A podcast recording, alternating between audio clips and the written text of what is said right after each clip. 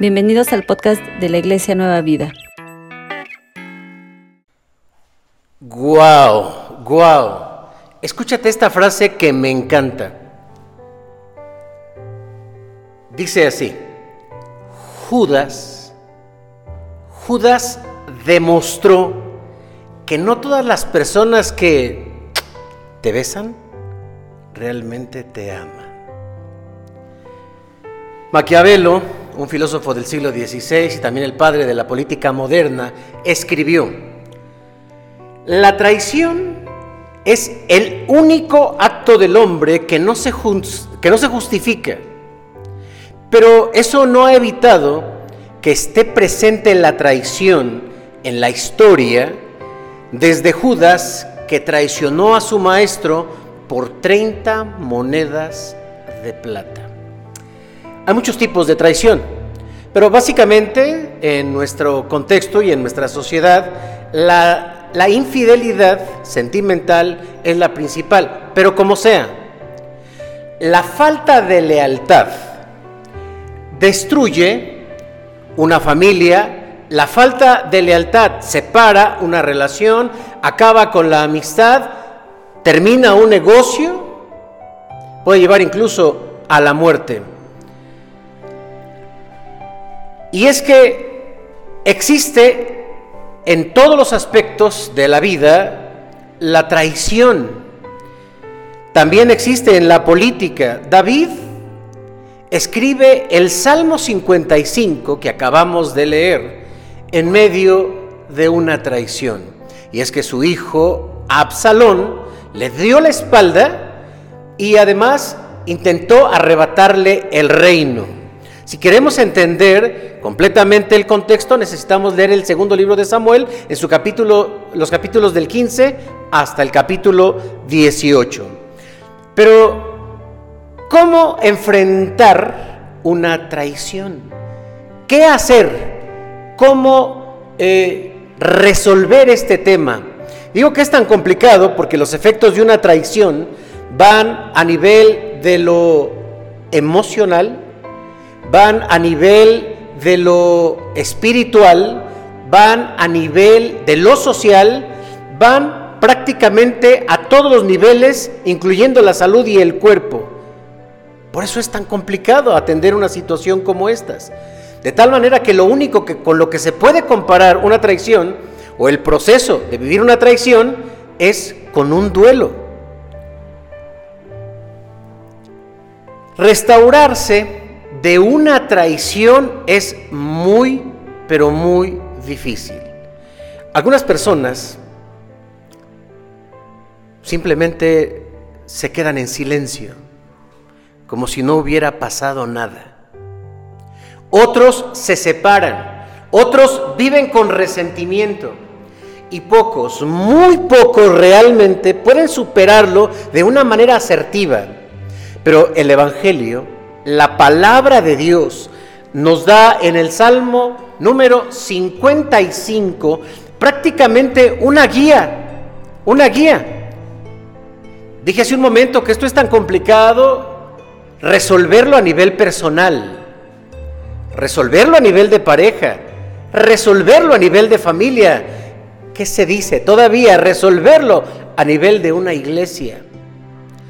Si tú eres eh, psicólogo cristiano, si tú eres consejero, si tú eres pastor o eres líder o estás pasando por algún momento de una traición o en proceso de una traición, quiero mostrarte el capítulo 55 es una guía para enfrentar la traición. Por eso, y solamente por eso, he titulado este mensaje así, cómo enfrentar una traición.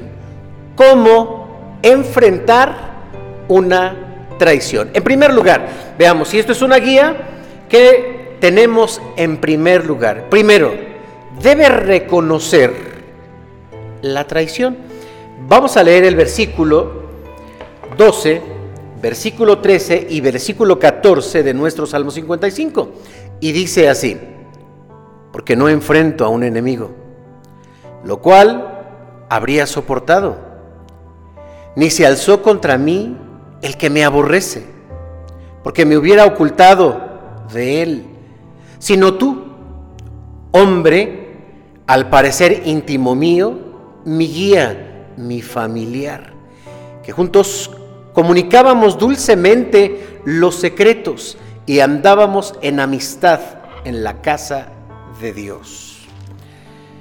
Primero necesitamos reconocer la traición. ¿Qué es una traición? Mira, la palabra traición se refiere al acto o conducta de deslealtad o falta de compromiso que existe entre dos o más involucrados, es decir, acción que conlleva a quebrantar la confianza. Y los actos de traición pueden ocurrir, dije hace un momento, en cualquier ámbito de la vida.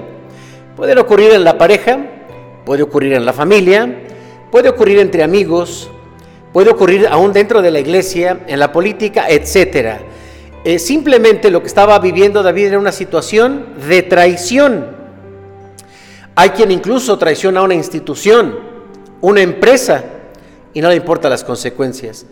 Y no podemos dejar de lado este tema aún dentro de la iglesia, porque también se da cuando los grupos o están defendiendo a algún líder o algún pastor, también en concreto, la traición es la falta de lealtad y la ruptura de la confianza. ¿De quién viene la traición? La traición viene de personas con las que estamos vinculados, ya sea este vínculo afectivo, o sea un vínculo legal. Por ejemplo, los amigos estamos relacionados por vínculos eh, de tipo, eh, y digamos, informal, pero son eh, fraternales. Pero una, un socio o un matrimonio está vinculado por una forma legal. Cuando se rompe precisamente estos vínculos entonces se libera un sentimiento de dolor muy destructivo. Este vínculo del que estoy mencionando, que es lo que nos une, sea fraternal o sea legal, se va alimentando con las expectativas, ¿sí? Pensemos en una pareja. Una persona puede sentirse amada, puede sentirse muy querida, puede sentirse muy protegida, puede, puede sentir que se casó con el, la mejor persona, con la pareja, ya sea hombre o sea mujer, con la mejor, que está feo o que está fea y todo, pero es fiel y que le ama tanto que jamás le va a cometer una traición. Este vínculo que se va creando va generando un lazo que al final se va a romper porque este vínculo es más que amistad, es prácticamente una confianza total. David fue traicionado por su hijo, el vínculo era de tipo familiar. Para que haya una traición, debe haber un vínculo de confianza. Tal vez por eso es tan dolorosa eh, la traición, porque viene de personas cercanas.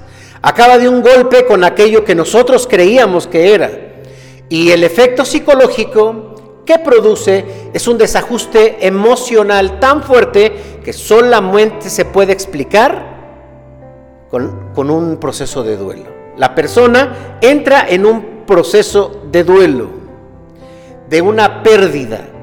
Y aunque lo voy a mencionar más adelante, este proceso si se atiende y se lleva sanamente, de 6 a 12 meses tarda en componerse la persona.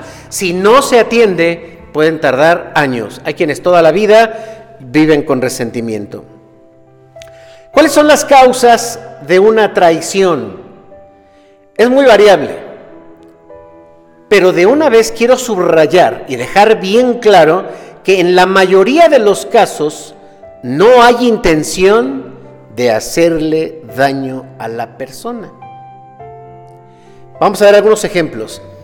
Al abrir la Biblia nos encontramos el caso de Adán, que rompe, viola el vínculo que, Dios tenía con él, que es el pacto de obras, porque él quería tener un conocimiento como el de Dios. Judas traicionó a Jesús porque le gustaba el, billete, le gustaba el dinero. Dalila traiciona a Sansón por lealtad a su patria, los filisteos. A diferencia de Raab, ustedes recordarán que traiciona a su pueblo, que fue Jericó, por salvar su vida. Pedro traicionó a Jesús al negarlo tres veces para salvar su vida. Y en las persecuciones de los primeros tres siglos de la era cristiana, las persecuciones hacían que muchos negaran a Dios o negaran a Jesús para salvar su vida. Pedro también, también lo vemos en las, en las epístolas de Pablo, que traiciona a los gentiles por el compromiso que él tenía con los judíos, para no sentir el rechazo. Absalón traicionó a David porque deseaba ser rey. Una persona casada traiciona el vínculo de la fidelidad porque se enamora de otra persona o porque se da cuenta que la persona con la que está es la persona equivocada. Realmente pocas veces es la traición una venganza. Pocas veces.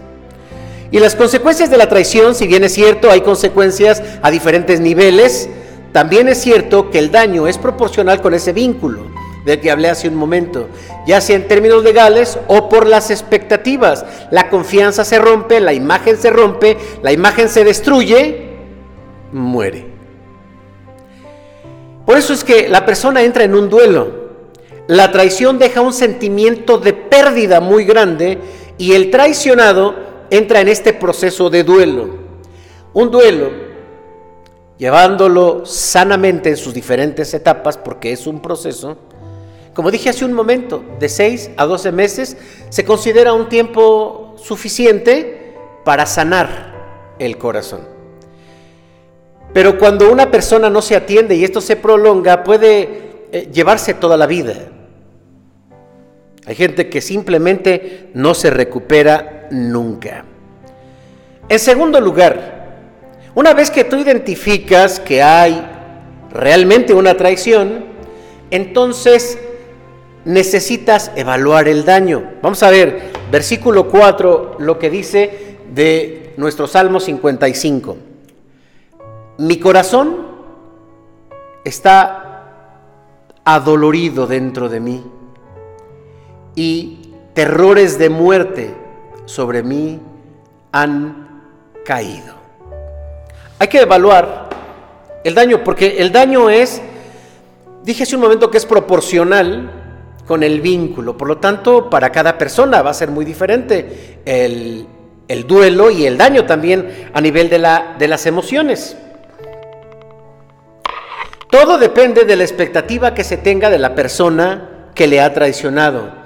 Lo que nos hace reaccionar de manera diferente a los unos y a los otros son los lo que se llama recursos o el conjunto de recursos con los que contamos. Porque en primer lugar podríamos señalar tu fe en Dios. En segundo lugar, tu tipo de carácter. En tercer lugar, si tienes claro el sentido de tu vida. En cuarto lugar, si, tienes una, una conciencia más despierta un nivel de conciencia, tu red de apoyo sería el quinto, tus amigos, con qué gente te juntas, cuál es la gente que te habla, qué te dicen, qué consejos te dan.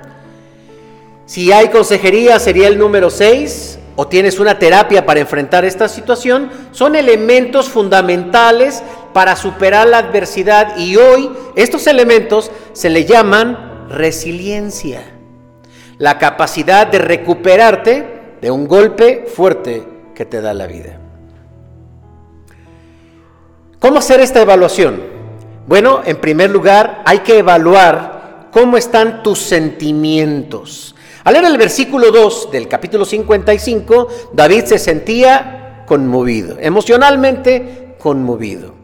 En el versículo 4, David dice literal que su corazón está hecho pedazos.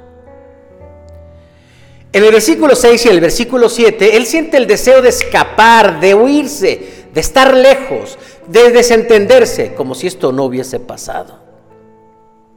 Y en el versículo 9 encontramos que David está enojado. Otros sentimientos que se pueden experimentar es el miedo, la vergüenza, sentimiento de abandono, rechazo, de desprecio. Es importante tener claridad, mucha claridad, cuáles son nuestras emociones, nuestros sentimientos. Segundo, hay que reconocer cuáles son los pensamientos. En el versículo 9 y el versículo 15, los pensamientos que estaba albergando en ese momento David eran de venganza. Los pensamientos son promotores de los sentimientos y de las acciones. Por eso hay que seguir esta regla. Escúchala bien, la voy a decir despacio y la voy a repetir en medio de una experiencia de traición, no tomes decisiones porque las vas a tomar mal. Una vez más, en medio de una experiencia de traición, no tomes decisiones porque las vas a tomar mal.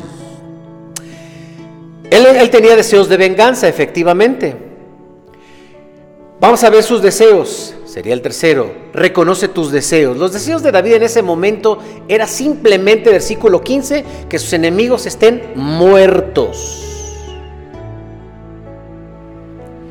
La reacción inmediata de la traición es pagar con venganza. Se piensa en la muerte. Las parejas piensan en el divorcio, pero debemos recordar esto que les acabo de mencionar, esta regla, en medio de una traición, no tomes decisiones, porque las vas a tomar mal. Y el versículo 3 sería el número, eh, la parte número 4, aléjate del enemigo. Pero vámonos despacio, miren, lo que llama la atención es que David no habla de traición, no utilice ese concepto. Lo utilizo yo para abordar la temática, porque lo encuentro muy claro en la Biblia. Hay una traición, pero él le llama más bien mi enemigo. Claro, una persona que traiciona es tu enemigo. Así lo describe David. En el caso de su hijo, por supuesto, que y parte de la nación es que lo estaban persiguiendo porque querían el reino. Entonces David tuvo que huir, tuvo que alejarse, tuvo que escaparse. Y yo creo que lo que tenemos que evaluar claramente es hasta dónde hay una amenaza en la, en la relación. Hasta dónde realmente se necesita poner espacio de por medio para salvaguardarnos. Ahora, ¿debes protegerte? Sí. Pero escucha esta frase, no porque te hayan traicionado, tienes que vestir una armadura contra todas las personas. Con una armadura contra tu traidor, con eso basta. Cuídate de él, no te cuides de los demás. Se trata entonces de evaluar el peligro y cuáles son los riesgos en el que tú te encuentras. Recomendaciones, vale la pena decirlas en este momento, para el traicionero. ¿Por qué? Porque aquí, mientras escuchamos Pensamos tal vez en la persona como víctima, pobrecita, le, fueron, le cometieron una traición o pobrecito, pero también seguramente hay personas que están viviendo desde el lado de la traición, o sea, están siendo los traicioneros. Tengo algunas ideas para ti. Si eres consciente y deseas reparar el daño, escucha bien, no te aferres por el perdón. Perdóname, no lo vuelvo a hacer. No, no lo hagas. Comprende más bien que la persona está herida y está en un proceso. Por lo tanto, mantente al margen. Tampoco tomes decisiones por tu carga de culpa, porque no te permite objetividad en tus decisiones. No prometas nada. No, no, lo vuelvo a hacer y, y que yo no, no prometas nada. Estás también en un proceso por tu culpa. Tercero, si es el caso, que eres eh, una pareja, solicita, busca ayuda para, eh, por supuesto, eh, especializada para la otra persona. Recomendaciones para la persona ofendida. No tomes decisiones de venganza. Si sufriste infidelidad, no intentes pagar con la misma moneda, porque es la reacción, a veces inmediata. No intentes perdonar. Si no lo sientes, es parte de un proceso. Por lo tanto, no estás listo, no estás lista. No tomes decisiones de separarte de forma definitiva. No lo hagas. Y busca ayuda emocional con base en la palabra de Dios. Consejería pastoral. En tercer lugar, sana tu corazón. Vamos a leer versículo 18 y versículo 22 de nuestro capítulo 55 que dice así.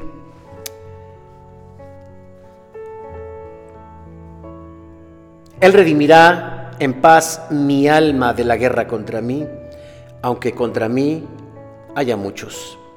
Dice también el versículo 22 así, echa sobre Jehová tu carga y él te sustentará no dejará para siempre caído al justo. Entonces, primero, identifica la traición. Segundo, evalúa los daños. Y tercero, sana tu corazón. Un conocido subió al cerro con sus amigos. Y por ahí cuando ya estaban un poquito tomados, se encontraron una serpiente sí, una cascabel.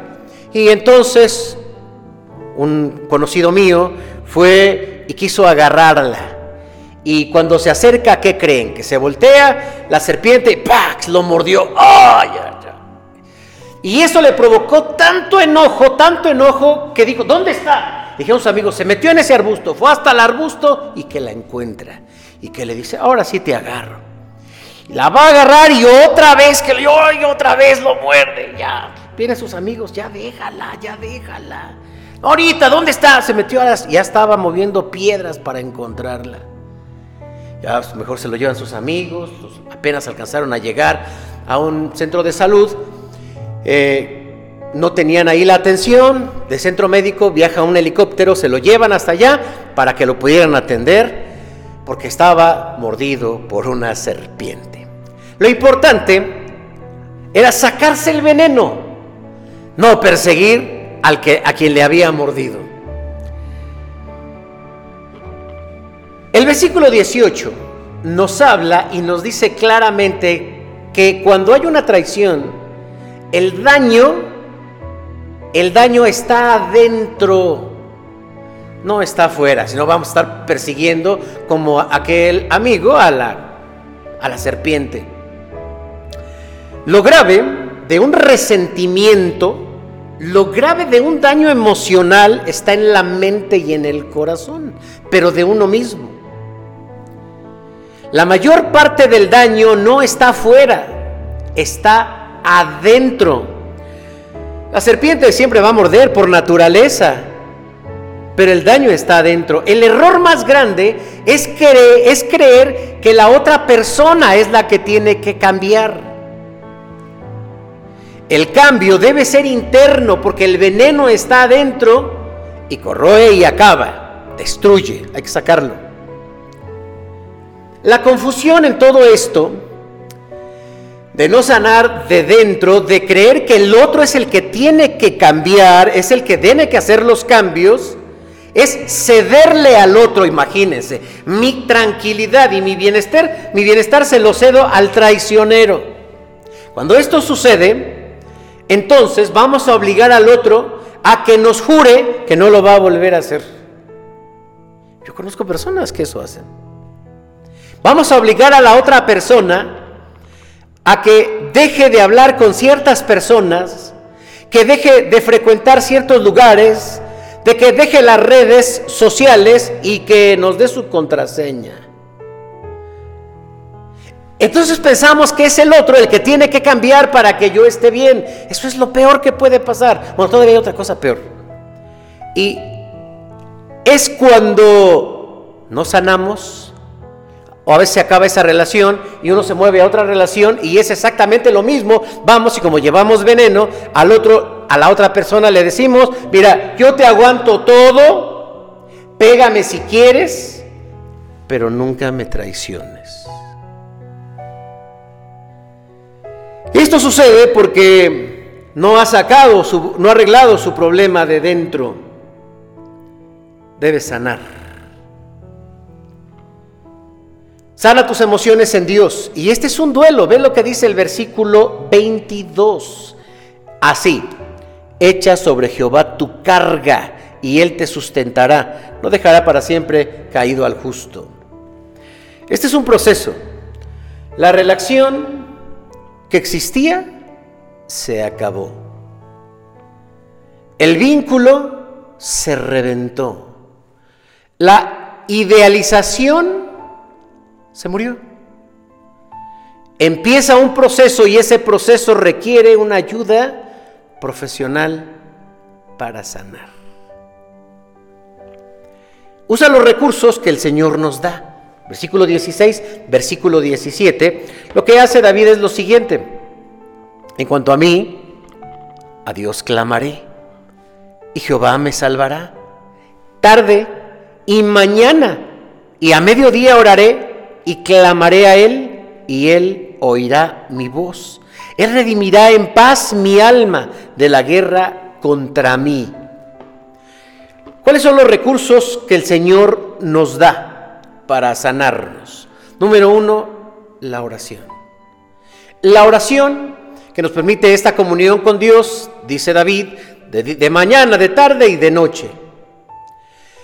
En la oración debe de haber gratitud por las experiencias que hemos vivido y debe haber una oración en la que pedimos a Dios que con su amor sane cada una de nuestras heridas. Alabanza. Para recordarnos, mediante la alabanza, que Dios está con nosotros, que las experiencias sirven para crecer, alabanzas que nos recuerdan que Dios es fiel y que Él va a sanarnos, que Él nos salva, alabanzas que nos recuerdan que su Espíritu Santo sana nuestro, nuestro corazón. Otro recurso es la Biblia. La Biblia que nos enseña quién es Dios en primer lugar, quién es el hombre, quién eres tú, que te enseña acerca del amor de Dios, de la bondad divina, de la maldad del hombre. Por cierto, debo decirlo, maldito el hombre que confía en el hombre. La Biblia te enseña entonces cómo dar solución a los problemas. Y qué bueno, hermanos, porque esto nos recuerda que debemos confiar únicamente en Dios. Otro de, los, otro de los recursos que el Señor nos da es la consejería. Confiar en que Dios toma nuestras cargas emocionales y las sana. Signos de restauración. Cuando puedes ver la experiencia de una forma positiva, es mejor conocer realmente a la persona con la que estás y no idealizarla.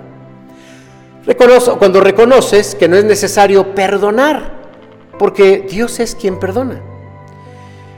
Cuando puedes ver a la persona traicionera con un espíritu de humildad. Cuando puedes ver los conceptos de la amistad, fidelidad, amor, pareja, traición, desde un punto de vista bíblico sano.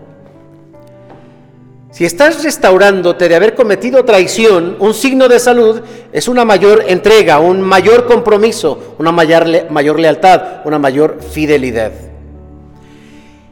La pregunta del millón de dólares. ¿Se puede volver a confiar como al principio en la persona que te ha traicionado? La respuesta es no. La persona en la que tú confiabas no existe. Es más, nunca ha existido. Te la creaste en la cabeza. Eh, eso se le llama las expectativas. Te la creaste a partir de tus propias carencias. Ahora, tienes a una persona real frente a ti y puedes reconocerla o volverla a conocer y entonces necesitas crear nuevos vínculos y ahí desarrollar una nueva relación de confianza. Termino. Aprende de la experiencia. Un búfalo estaba por cruzar un río. Se acerca por allá un escorpión y le grita, ¡Ey, búfalo! Espérame. Y viene, ¿vas a cruzar? Sí. Déjame eh, montarme en, tus lomos para cruzar. Ah, eres un escorpión. ¿Cómo crees? ¿Me vas a picar? ¿Cómo crees? No seas tonto. ¿No te das cuenta que si te pico, te entierro mi veneno, vas a morir tú y también voy a morir yo? Y el búfalo encontró cierta lógica y dijo, bueno, sí, tienes razón, pues trépate. Y entonces se sube a sus lomos y empieza a caminar por el río. A la mitad, el escorpión le encaja su aguijón y le vierte su veneno. El búfalo empieza a perder el conocimiento y sus últimas palabras fueron, ¿pero por qué? ¿Por qué? si voy a morir y tú también. El escorpión le dijo, pues que yo pico por naturaleza. Moraleja, que te traicionen una vez, échale la culpa al otro. Que te traicionen dos veces, es tu culpa. Que Dios te bendiga. Si quieres aprender más acerca de Dios, te invitamos a seguir en nuestras redes sociales que son Spotify, INP Nueva Vida JM, Facebook, Iglesia Nacional Presbiteriana Nueva Vida, YouTube, INP Nueva Vida JM, Instagram, arroba INP Nueva Vida. El correo electrónico, si nos gustas contactar, es inpnuevavida arroba gmail.com. Dios te bendiga.